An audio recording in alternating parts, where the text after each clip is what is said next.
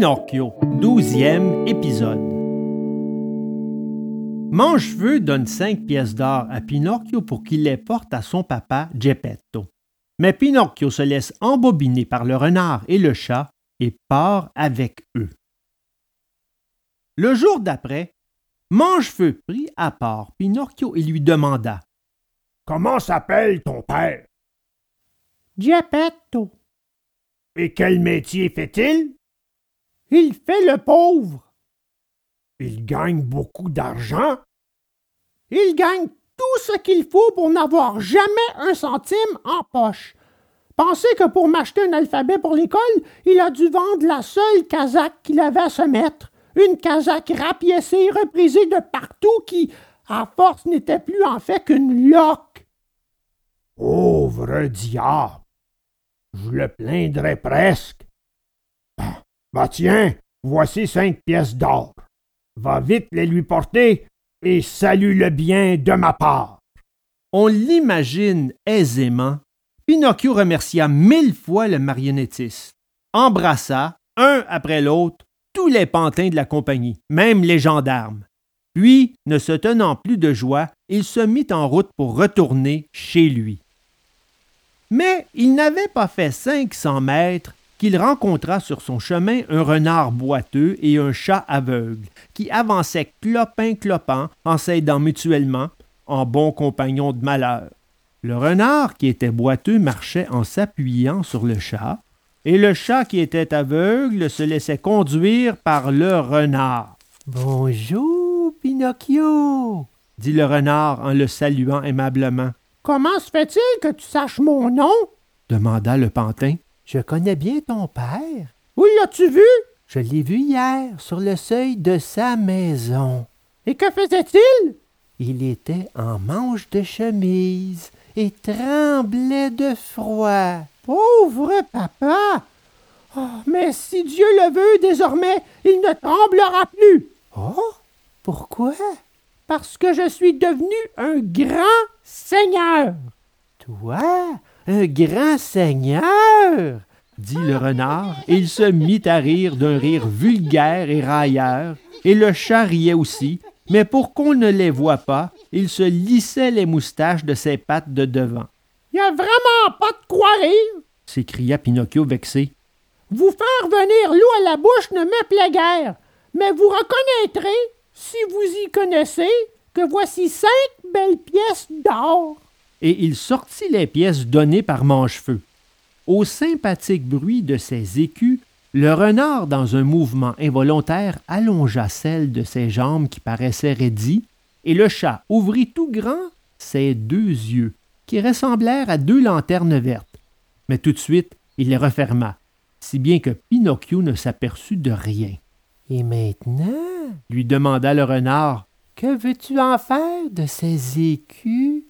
Avant tout, je veux acheter à mon père une belle casaque neuve, tout en or et argent, et avec des boutons de diamant. Et puis, je veux acheter pour moi un alphabet. Pour toi? Oui, parce que je veux aller à l'école et me mettre à travailler pour de bon. Regarde-moi, dit le renard. c'est d'avoir eu la sotte passion de l'étude qui m'a fait perdre une jambe. Regarde-moi, c'est d'avoir eu la sotte passion de l'étude qui m'a fait perdre mes deux yeux. dit le chat. Cependant, un merle blanc qui se tenait perché sur la haie qui longeait la route fit entendre son cri habituel et dit Pinocchio, Pinocchio, n'écoute pas les conseils des méchants, sinon tu t'en repentiras. Pauvre merle Il aurait mieux fait de ne rien dire. Le chat, d'un grand bond, se jeta sur lui et sans même lui laisser le temps de dire aïe, il l'avala d'une bouchée avec les plumes et le reste.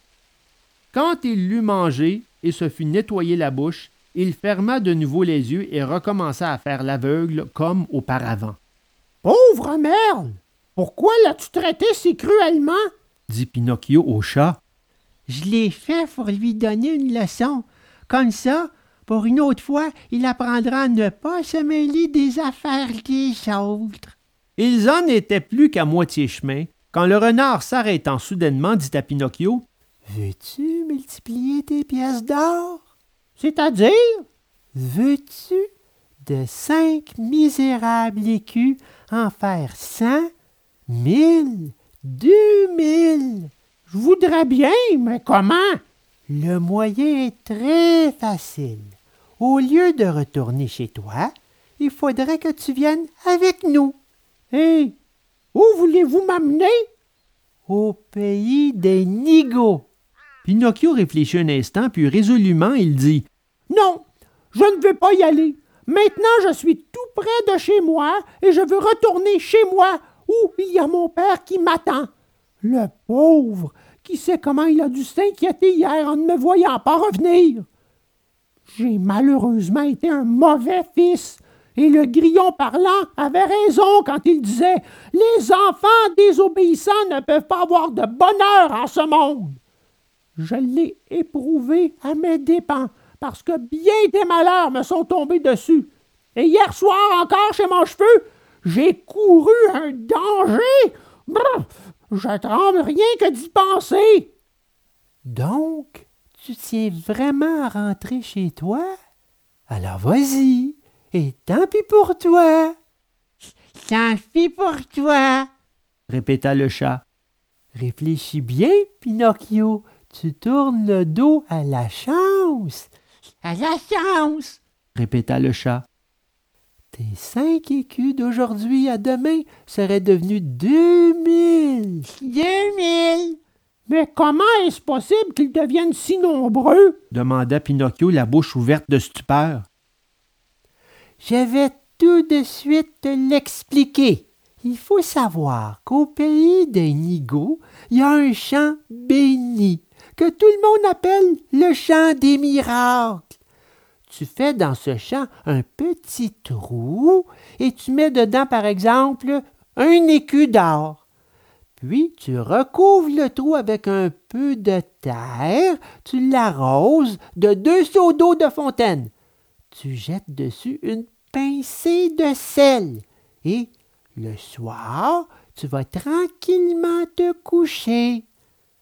Pendant ce temps, au cours de la nuit, l'écu germe et fleurit, et le lendemain matin, à ton réveil, en revenant dans le champ, que trouves-tu? Tu trouves un bel arbre chargé d'autant d'écus qu'un bel épi peut contenir de grains au mois de juin.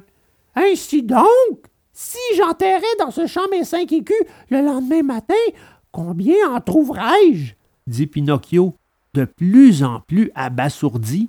C'est un calcul très simple, répondit le renard. Un calcul qu'on peut faire sur le bout de ses doigts. Suppose que chaque écu te donne une grappe de 500 écus. Multiplie 500 par 5. Le lendemain matin, tu te retrouves possesseur de 2500 écus flambant neufs et bien sonnants.